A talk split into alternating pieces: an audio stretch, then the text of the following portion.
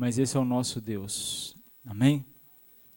Quero compartilhar com você hoje um pouquinho sobre propósito de vida. Né? Nós sabemos que Deus ele criou a cada um de nós com um propósito. Né? E não só nos criou com um propósito, mas Ele tem para nossas vidas um plano, Ele tem para nossas vidas uma história, Ele tem para nossas vidas todos os nossos dias escritos num livro, você sabia disso? A sua vida foi escrita por Deus todos os dias de, dela, num livro. Agora, se eu estou vivendo o que Deus escreveu para mim, é outra história. Mas que foi escrito todos os dias da sua vida no livro de Deus foi escrito. Você pode tirar como base a vida do apóstolo Paulo. Ele até então, né? Saulo ele não conhecia Deus, mas ele era um religioso, alguém que tinha temor a Torá. Mas ele não vivia o propósito de Deus, ele não via, vivia a vontade de Deus. Até certo ponto nós vemos onde ele estava perseguindo a igreja de Deus. E aí Jesus aparece para ele e fala: Saulo, por que me persegues? E aí ele diz: Quem és tu? Eu sou Jesus. Né? Ali, essa pergunta dele dizer quem és tu, não é nem porque ele teve entendimento que ele estava fazendo algo errado, eu acredito. Eu acredito que ele teve tanto pavor naquela hora, tanto medo, que ele queria saber o que estava acontecendo. E ele falou assim: Quem é você? Quem és tu? Não era uma questão de querer entender quem era que estava dizendo para ele. Mas aí Jesus disse: Eu sou Jesus. E aí, a partir dali, Jesus dá uma direção para ele ele vira então um dos maiores, se não o maior expoente das Escrituras e do Evangelho. Né? E quando nós vamos para Efésios capítulo 1, verso 11, na versão A Mensagem, está escrito assim: É em Cristo que descobrimos quem somos e o propósito da nossa vida. Muito antes de termos ouvido falar de Deus, ele já tinha os seus olhos em nós. Já havia planejado para nós uma vida gloriosa, parte do projeto global que ele está elaborando para tudo e para todos. Então nós fazemos parte do plano de Deus, onde ele tem pensado em tudo e onde ele tem pensado em todos. E nós fazemos parte desses todos. Amém? Então nós podemos né, iniciar aqui dizendo o seguinte: tudo começa em Deus. Tudo começa em Deus. Colossenses 1,16, também na versão A Mensagem, diz assim: ó, Pois tudo, absolutamente tudo, nos céus e na terra, visíveis e invisíveis, todas as coisas começam nele e nele encontra o seu propósito. Então nós vemos que tudo o que existe, tudo, não há nada do que existe que não partiu de Deus, no sentido de criação. Quer seja nos céus, quer seja na terra. Quer ser visível, quer ser invisível. Foi criado por Ele com um propósito. Agora, para eu entender isso, para eu caminhar a partir disso, eu preciso de ter isso bem certo na minha ter essa certeza que Deus ele existe. Porque se eu tiro a existência de Deus, como o ateu não acredita em Deus, então isso aqui já não vai funcionar para ele, não vai funcionar. Porque ele não vai ver Deus como um criador. Ele vai ver as coisas que existem como uma obra do acaso, como uma, um processo evolutivo, mas ele não vai conseguir enxergar uma mente por trás disso, um criador a partir disso. Então, se eu quero entender as coisas, se eu quero entender o propósito da vida, se eu quero entender o porquê eu existo, eu preciso buscar entender isso a partir de quem criou. E o que nós erramos, por que nós erramos muito? Porque nós vamos na direção errada. Nós fazemos as perguntas erradas. Né? Nós nos perguntamos assim: o que eu quero ser? Ou então, o que você quer ser? Ou o que você deveria fazer com a sua vida? Quais são os seus objetivos? Quais são suas ambições, seus sonhos para o futuro? Nenhuma dessas perguntas vai te ajudar a trazer para a sua vida um propósito diante daquele que o criou. Porque aquele que o criou, ele o criou com um propósito definido. Aquele que o criou, ele desenhou você para algo específico. Ele não criou, ele não fez nós como uma fábrica, né, constrói os seus carros ali, uma produção em série. Cada um aqui é um ser único, é um ser exclusivo, criado à imagem e semelhança de Deus. Então, queridos, a vida de todas as criaturas está nas mãos de Deus. E Ele é quem mantém todas as pessoas com vida. Você não criou a si mesmo. Logo, não há jeito de dizer a si mesmo para que você foi criado. Então, uma vez que você não é o seu criador, não tem como você dizer a partir de você por que você foi criado. Só tem uma maneira de nós entendermos o porquê e o, e o para quê, qual o propósito pelo qual nós fomos criados, quando nós formos a fonte, quando nós nos conectarmos ao Criador. Por isso nós vemos muitas pessoas passando pela vida e não vivendo, e não usufruindo da vida, e não celebrando a vida, mas vivendo dias e esses dias, né, muito com murmurações, com tristezas, com pesares. Por quê? Porque não entendem o propósito da vida. Não estão ligados à fonte. E uma vez que você não está ligado à fonte, não tem como você saber o porquê você existe.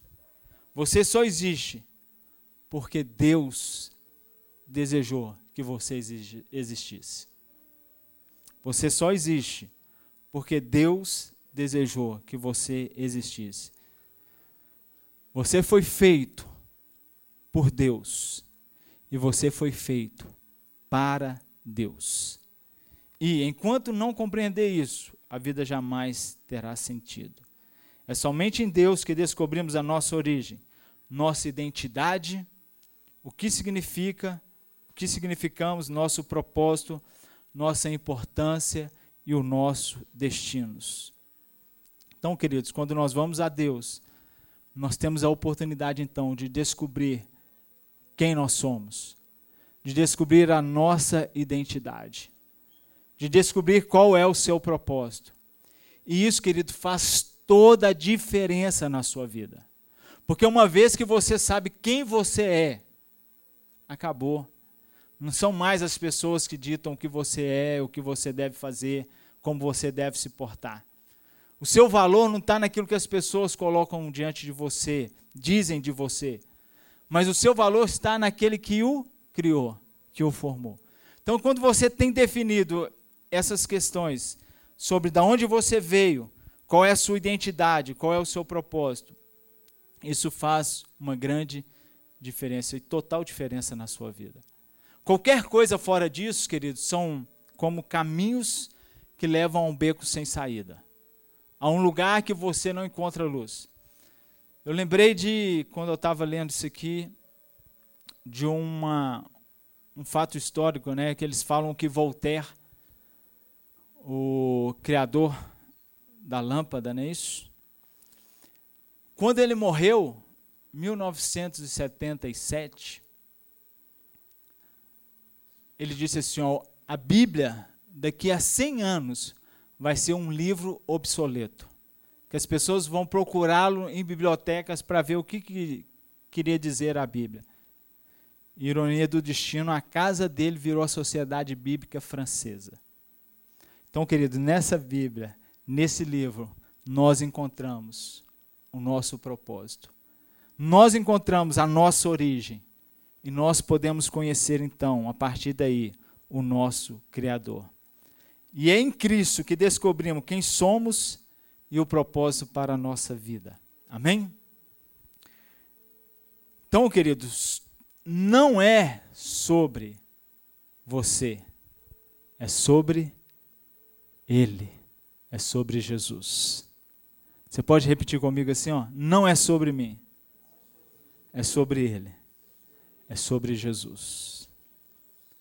Romanos capítulo 11, verso de 36 diz assim, ó: Porque dele e por ele e para ele são todas as coisas. Glória, pois, a ele eternamente.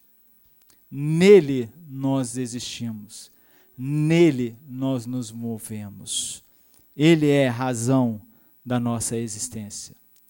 E você então descobre a sua identidade e propósito através de um relacionamento com Jesus. Você precisa ter esse relacionamento com Jesus. Porque se você não se relacionar com Jesus, que é a expressão exata de Deus, você vai patinar sobre a sua existência, sobre os seus dias. Você vai passar esses dias na, sua, né, na terra buscando muitas coisas, fazendo muitas coisas, conhecendo muitas coisas, mas fora de um propósito. E esse quando você está dentro do propósito de Deus, querido, tudo na sua vida tem uma razão de ser. Nada na sua vida é um acaso. Amém? Então Deus, né, como eu já disse aqui, já pensava a seu respeito muito antes de você pensar a respeito dele. E o propósito da vida cabe em outro propósito muito maior e sobrenatural que Deus planejou para você para uma eternidade. Então, aquilo que Deus criou você para ser, aquilo que Deus criou você para fazer, isso está dentro de um plano maior, de um plano sobrenatural, de algo que Ele tem para toda a eternidade. E a pergunta então que eu faço para você é essa aqui, ó. Apesar de todos os argumentos ao seu redor, como posso me lembrar de que a vida é na verdade viver para Deus e não para mim mesmo? Mais uma vez eu quero citar aqui o apóstolo Paulo. Em Atos capítulo 20, 20 verso 24, ele fala o quê?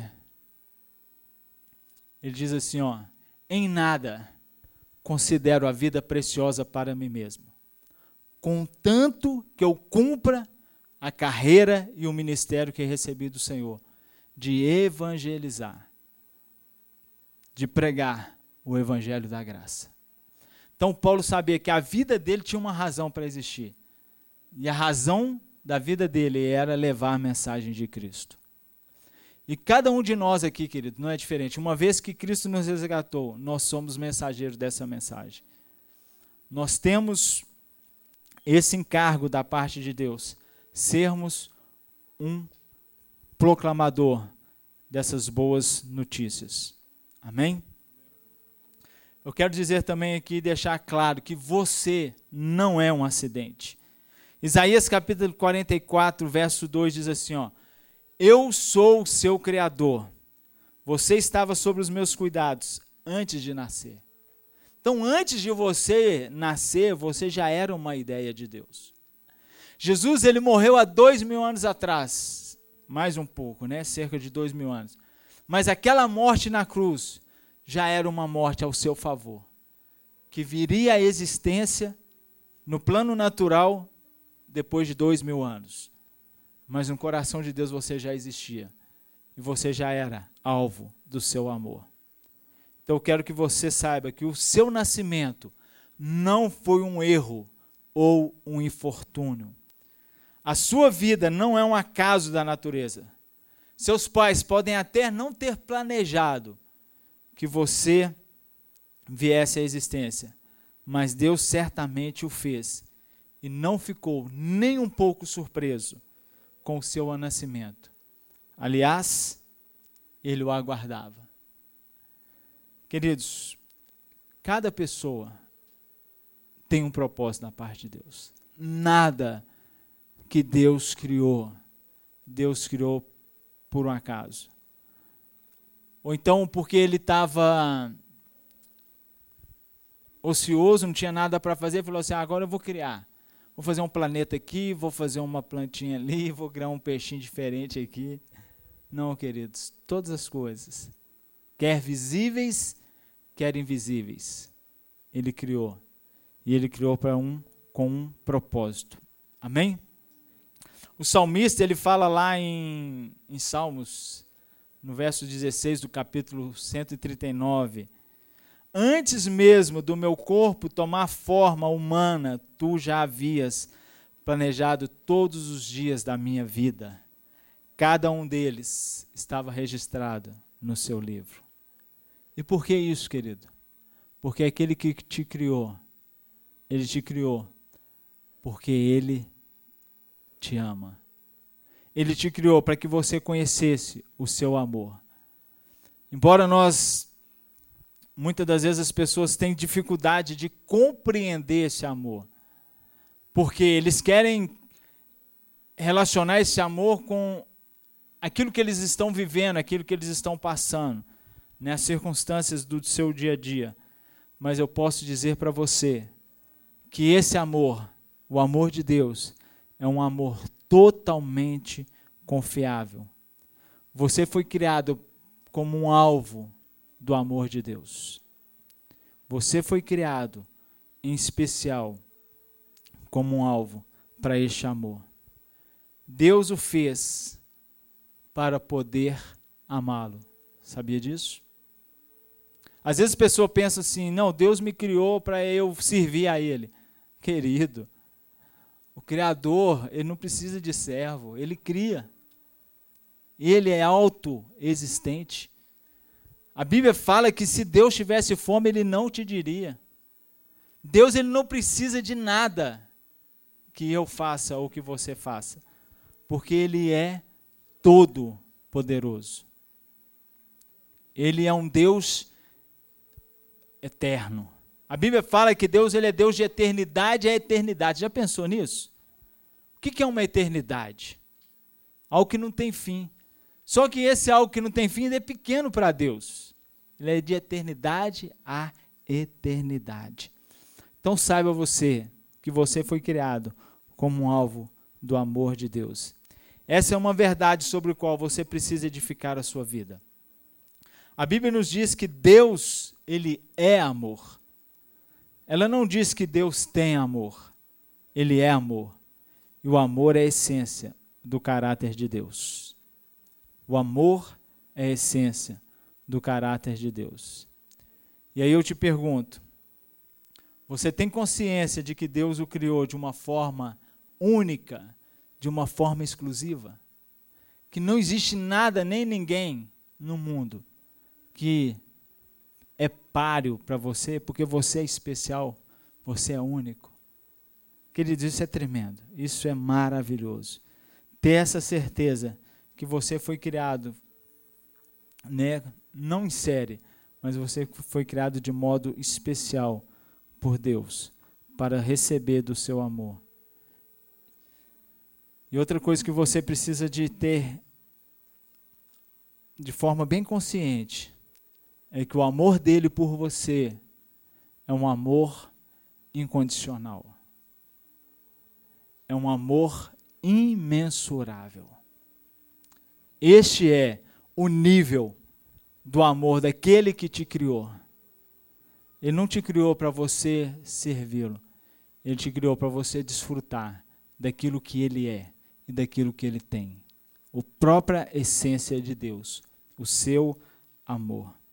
Isso fica claro quando nós lemos Romanos capítulo 5, verso 8, que diz assim, ó, mas Deus prova o seu amor para conosco em que Cristo morreu por nós, sendo nós ainda pecadores.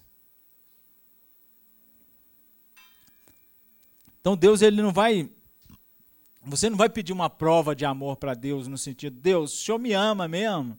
Faz isso para mim. Deus, o Senhor me ama mesmo que isso aconteça. Isso não é uma forma de Deus provar a você que Ele te ama. A forma dele provar que Ele te ama foi ele entregando o que ele tinha de mais precioso para você. Foi ele dando a si mesmo. Foi ele dando Jesus Cristo, seu filho unigênito, para morrer no seu lugar, para que você tivesse vida e vida eterna. Não existe maior prova de amor do que essa. Amém, queridos? E aí eu te pergunto então, o que dirige a sua vida? Eclesiastes capítulo 4, versículo 4, Salomão ele diz o seguinte: Percebi o que faz os homens correrem atrás do sucesso é a inveja. Isso foi a percepção de Salomão, o homem mais sábio que pisou nessa terra, fora Jesus. Ele disse que ele percebeu que aquilo que motivava os homens a correr atrás do, do sucesso era a inveja. Ou seja, era querer ter aquilo que o outro tem, era querer a posição que o outro possui, era querer ter a fama que o outro tem, o privilégio que os outros têm. É querer, na verdade, ser o outro. E eles não conseguiam ver a si mesmo. E eu já falei aqui que, na verdade, o sucesso não é o que você faz, nem o que você tem, mas o sucesso verdadeiro é quem você tem. E quem tem Jesus, esse aí é o mais bem-sucedido de todo o planeta Terra. Você pega José, vendido como escravo pelos seus irmãos, indo para o mercado, e aí Potifar compra ele no mercado de escravos. E aí a Bíblia fala assim, ó, José, um homem bem-sucedido. Tem lógica? Não tem lógica, querido. Não vai ter lógica nunca. As coisas de Deus não têm lógica. Por isso que nós devemos entender né, as coisas de Deus pelo Espírito de Deus. Amém? Então, voltando aqui, Salomão fala né, que a inveja foi o que ele viu que motivava as pessoas a correrem atrás do sucesso. Agora, a verdade é que todo e qualquer indivíduo tem a sua vida dirigido por algo. Quer você tenha isso consciente ou não, a sua vida, aquilo que você faz, o que te motiva a levantar de manhã, a trabalhar, o que te motiva a estudar, o que te motiva a casar, o que te motiva a conquistar as coisas, né? Tem algo por trás disso. E a maioria dos dicionários define a palavra aqui, dirigir como guiar, controlar e direcionar. Então a sua vida é guiada, é motivada, é direcionada por algo. E aqui eu vou citar rapidamente aqui, ó, cinco dos mais comuns, das coisas mais comuns em que as pessoas são dirigidas muitas vezes até inconscientemente.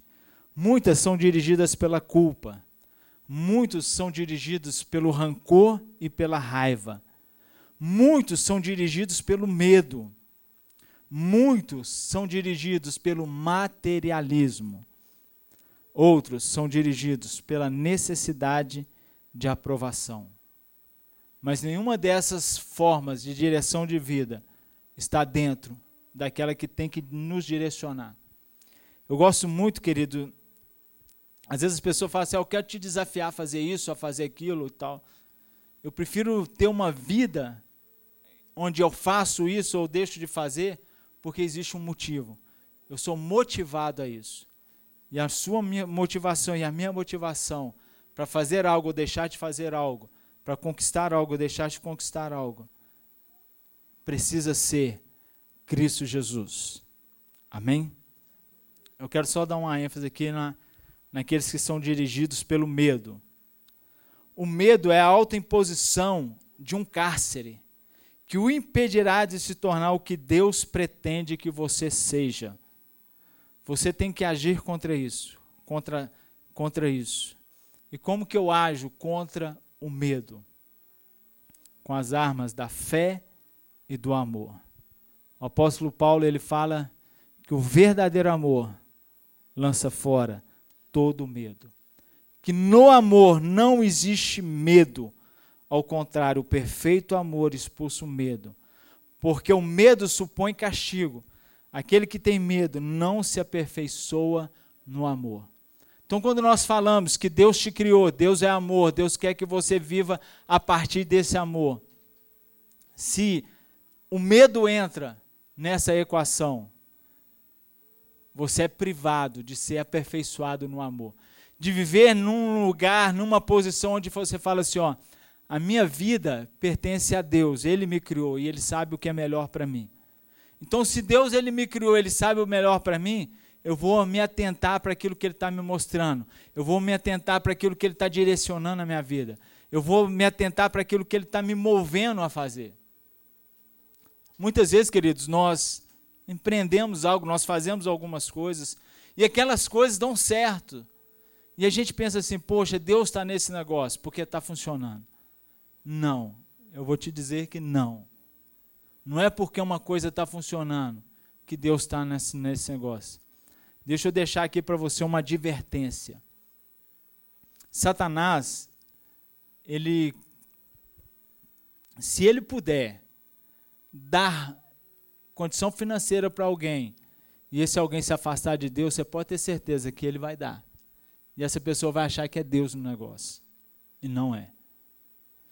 Eu lembro quando antes de casar, eu uma irmã chegou para mim e falou: "Cláudio, você tem que trabalhar, você tem que ter uma renda, você está achando que a igreja vai te sustentar". E aí eu, né, falei o quê? Fiquei calado só ouvindo, né? Mas na minha mente eu falava assim: eu tenho um pai, ele é meu pai. E se ele é meu pai, ele vai cuidar de mim. Eu sabia que Deus ia cuidar de mim. Eu sabia que Deus ia me dar uma esposa. Eu sabia que Deus ia me dar filhos. Eu sabia que Deus ia me dar um lugar, um abrigo. Eu não tinha dúvida disso. Isso é uma certeza. Porque Ele é pai. E como pai, Ele é um pai abençoador. Mas como as pessoas não viam eu fazendo nada para que isso acontecesse, eles pensavam que não ia acontecer. Eu fiquei na igreja sete anos até eu casar. eu não namorei, eu casei. E aí, às vezes, a pessoa podia falar, pô, esse cara não vai casar nunca, que não, não, a gente não vê ele saindo com as meninas, não vê ele chamando as meninas, não se move as minhas para orar. Né? Mas eu li a Bíblia, e a Bíblia falou assim, ó, não é bom que o homem viva só. Ué, então eu vou fazer o quê? E aí eu li a Bíblia, estava escrito assim, jovem, cuide de agradar o Senhor. Eu falei, então a minha parte é me agradar no Senhor. E Deus diz que não é, né, não é bom ninguém viver só. Adão é prova disso, né? Adão estava lá tranquilão, Cláudio acho que diga, né? Vamos pular essa parte. Vamos pular essa parte. Então, queridos, eu sabia que isso ia acontecer na minha vida. E aí essa irmã então falou assim, ó, monta um sanduíche aqui, trabalha, ganha dinheiro e, e aí você vai conseguir suas coisinhas. Eu comecei, eu caí né, nessa, nesse laço. comecei a fazer o sanduíche, era bom, viu? Tinha um sanduíche lá, chama Kadosh, dois andares. Pensa num negócio bacana. E aí, trabalhando lá e o negócio crescendo. Mas aí meu coração assim, triste. Por quê? Porque eu era uma pessoa que estava na igreja de segunda a segunda. Segunda tinha coisa, terça tinha coisa, quarta tinha, quinta tinha, sexta tinha, sábado tinha. Você tem uma igreja, para você ter uma ideia, tinha uma vigília na igreja, e era eu e um amigo meu que ficava à frente da vigília. Em dois anos, o pastor nunca apareceu lá. Ou seja, o que eu fazia, eu não fazia para alguém ver. Não fazia porque alguém estava direcionando, eu fazia porque Deus estava movendo. Eu lembro uma vez que eles me chamaram para fazer parte do social da igreja. E eu, um cara assim, bem espiritual, né? Social da igreja, festa, esse tem. Deixa para outra. Brincadeira, querido. Mas eu falei, não, isso aí não, não tem nada a ver comigo. Aí o Espírito Santo veio e falou comigo assim: Você não falou que aquela menina que era da social, que ela está fazendo, não era certo? Por quê? Porque quando tinha uma social na igreja, né, ia ter um encontro, alguma coisa assim, ela ficava na porta da igreja e todo mundo que passava, ela ria. você vai na festinha, você vai no encontro, você vai nesse aqui. Aí eu falava assim, que coisa, hein? Pessoas. Às vezes você vai lá agora e faz. Aí eu, beleza. Aí fizeram uma reunião lá, eu não participei, dividiram lá as tarefas da igreja, aí o pastor chegou e falou, faltou só um, a social. Aí eu falei assim, ah, tá.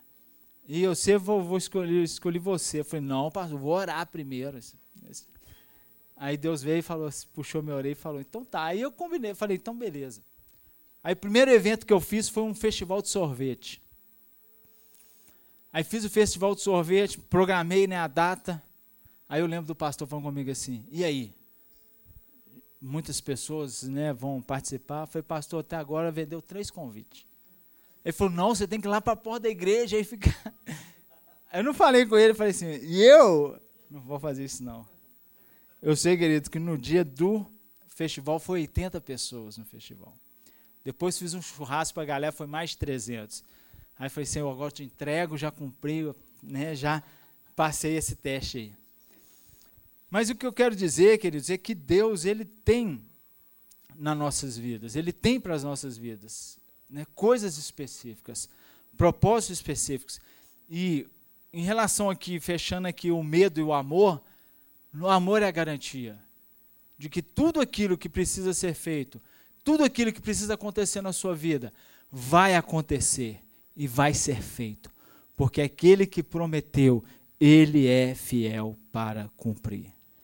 Nós vemos também muitos dirigidos pelo materialismo, onde o seu desejo de adquirir se torna o único objetivo da sua vida.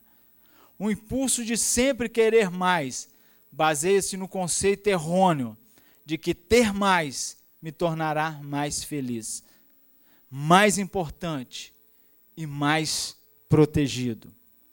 Mas os três pensamentos são falsos.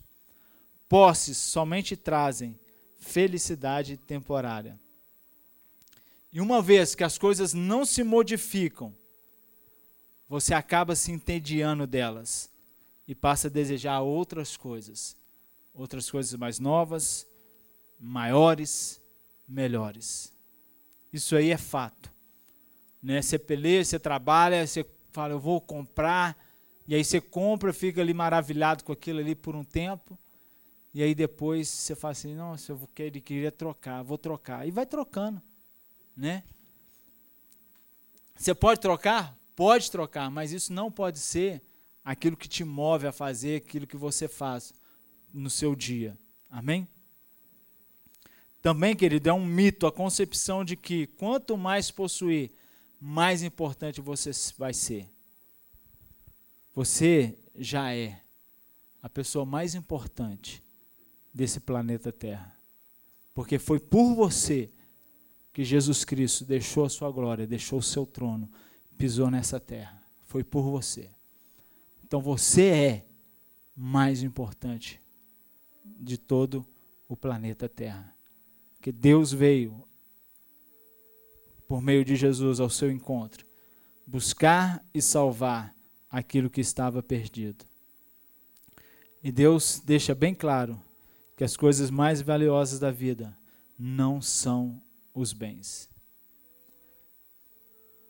Então, querido, conhecer o propósito da sua vida faz com que, você, que a sua vida tenha sentido. Conhecer o propósito da sua vida dá significado a ela.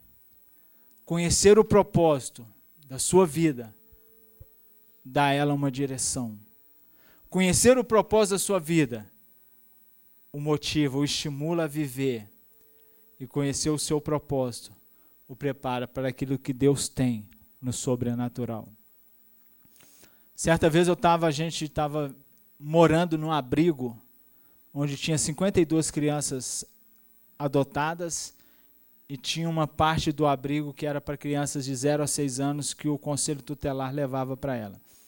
E eu lembro ali que o diretor do abrigo, o dono, ele chegava para mim e falava assim: Cláudio, é, nós temos uma propriedade lá em Caxambu, uma fazenda, e tem água mineral. Você pode ir para lá e engarrafar essa água, nós vamos produzir, ganhar dinheiro e a gente faz esse projeto lá. Às vezes a gente fica pensando assim, né? Poxa, vou trabalhar, vou aposentar, comprar uma casinha e ficar lá na rede, né? E me foi oferecido isso quando há 20 anos atrás, 15 anos atrás. E aí na hora eu pensava assim, gente, eu tô tão novo para aposentar, eu nem comecei minha carreira direito, né? Ir para um lugar tranquilo desse. Então nós precisamos, queridos, entender o nosso propósito, para que você não seja atraído por essas coisas. Retornando aqui só porque eu, eu me esqueci, mas eu lembrei que agora, lá do hambúrguer, né, onde eu falei que as coisas dando certo. E aí Deus foi fechando, foi trazendo uma tristeza no meu coração por estar fazendo aquilo. E eu fui conversar com o pastor. E aí ele falou comigo, mas está dando certo? Eu falei, tá. Ele então. Aí quando ele falou isso, o Espírito Santo falou assim, ele não está entendendo nada.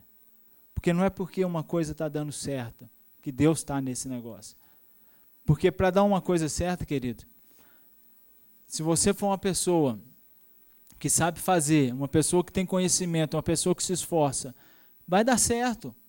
Senão nenhum ímpio, né, que não tem conhecimento de Deus, ia fazer algo e ia dar, ia dar certo. Não, dá, não dá certo. Por quê? Porque a pessoa trabalha, a pessoa estuda, a pessoa se esforça. Ela tem conhecimento daquilo e ela coloca aquilo em prática.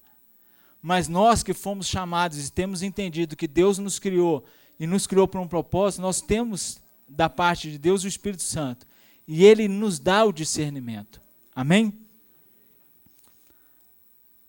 Quarto lugar aqui. Você foi criado e Deus colocou dentro de você a eternidade. Então você foi criado para ser eterno. Eclesiastes capítulo 3, verso 11 diz assim, ó: Deus tem plantado a eternidade no coração humano. Tanto é, queridos, que isso é algo que, independente de a pessoa conhecer a Deus ou não, é fato. Porque se você perguntar para alguém se esse alguém quer morrer, qual vai ser a resposta dela? Não. Por que, que ninguém quer morrer? Porque a, né, nós pensamos e achamos que vamos viver para a eternidade. Só que o viver para essa eternidade é para aqueles que estão conectados à fonte, para aqueles que estão em Cristo Jesus. Mas esse é algo que Deus colocou no coração do homem, a eternidade. E assim como você passou nove meses no ventre da sua mãe, e ela deu à luz, né, aquele momento ali da gestação não era o fim em si mesmo, mas era uma preparação para que você viesse a materializar e a estar nesse plano natural. Da mesma forma, esse tempo que nós vivemos aqui na Terra é essa gestação, é essa preparação para uma vida, uma vida eterna, uma preparação para aquilo que vem a seguir.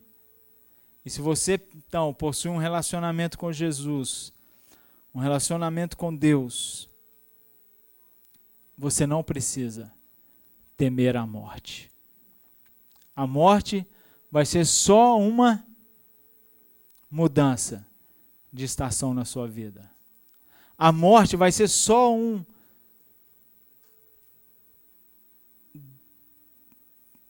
palavra que eu uso aqui, gente. Desvestir, não. Tem essa palavra, desvestir? Mas é um momento onde você vai revestir de um corpo glorioso. Você vai deixar esse corpo aqui corruptível e vai percar um corpo de glória. Esse é o a morte para você. É você receber aquilo que te falta da parte de Cristo Jesus através da salvação, que é um corpo glorioso. É um corpo que não sente mais dor, um corpo que não sente mais frio, é um corpo que não sente mais os dias, né? O peso do DNA, né? Data de nascimento avançada. e esse é então o que a morte vai fazer com cada um daqueles que creem em Jesus Cristo. O seu último momento nessa terra não é o seu fim, pelo contrário, é o seu acesso a essa parte gloriosa aí que Deus tem preparado para cada um de nós. Hebreus capítulo 13, verso 14 diz o seguinte: Porque este mundo não é a nossa pátria. Nós estamos aguardando a nossa pátria eterna no céu. Nos últimos dias aí nós ouvimos muito essa palavra, né? pátria, né? patriota, patriotismo. né?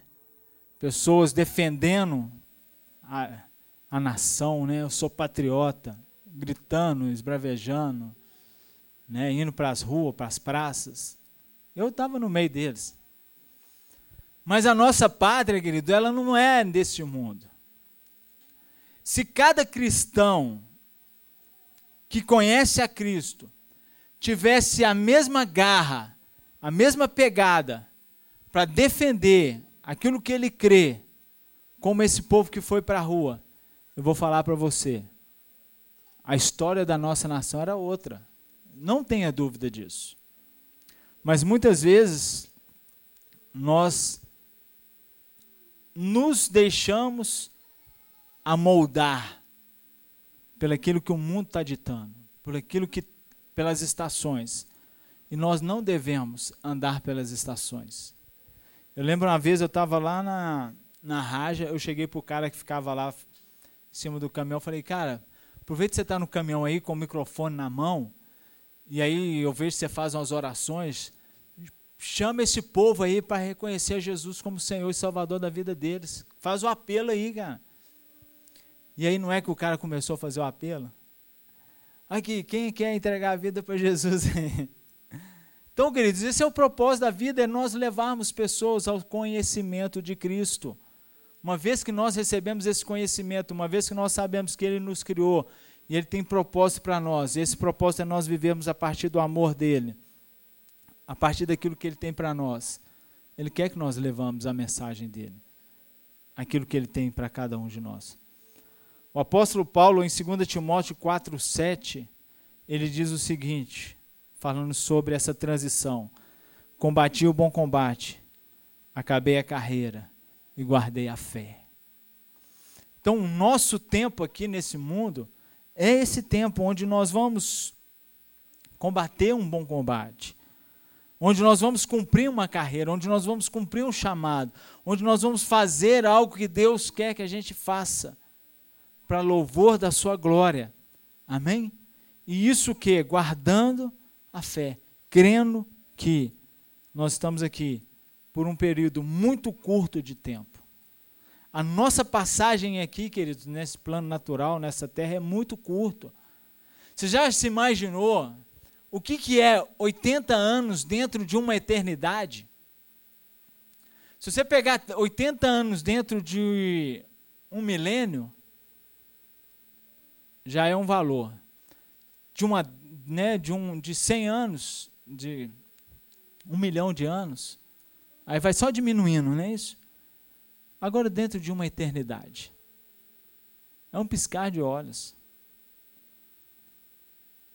Por isso nós precisamos, então, enxergar a vida do ponto de vista de Deus. Mas antes eu quero deixar aqui uma pergunta para você. Uma vez que fui feito para ser eterno, qual é hoje a única coisa que eu deveria fazer? Ou qual é a única coisa que eu deveria deixar de fazer? Eu fui criado para a eternidade. Então, se eu fui criado para a eternidade hoje, qual seria aquilo que eu preciso deixar de fazer?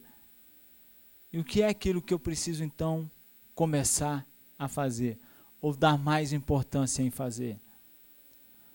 Quanto a dizer o que você deve deixar de fazer, isso aí é pessoal. Não tem como eu dizer para você. Mas quanto a fazer, eu posso te dar uma sugestão. Se debruce sobre a palavra de Deus. Busque conhecer essa palavra. Busque conhecer o que ela diz a respeito de você. Busque conhecer aquilo que ela tem para você. Busque a conhecer quem você é a partir dela, não a partir daquilo que o mundo diz. Leia livros. Né? O apóstolo lançou um livro aí, né?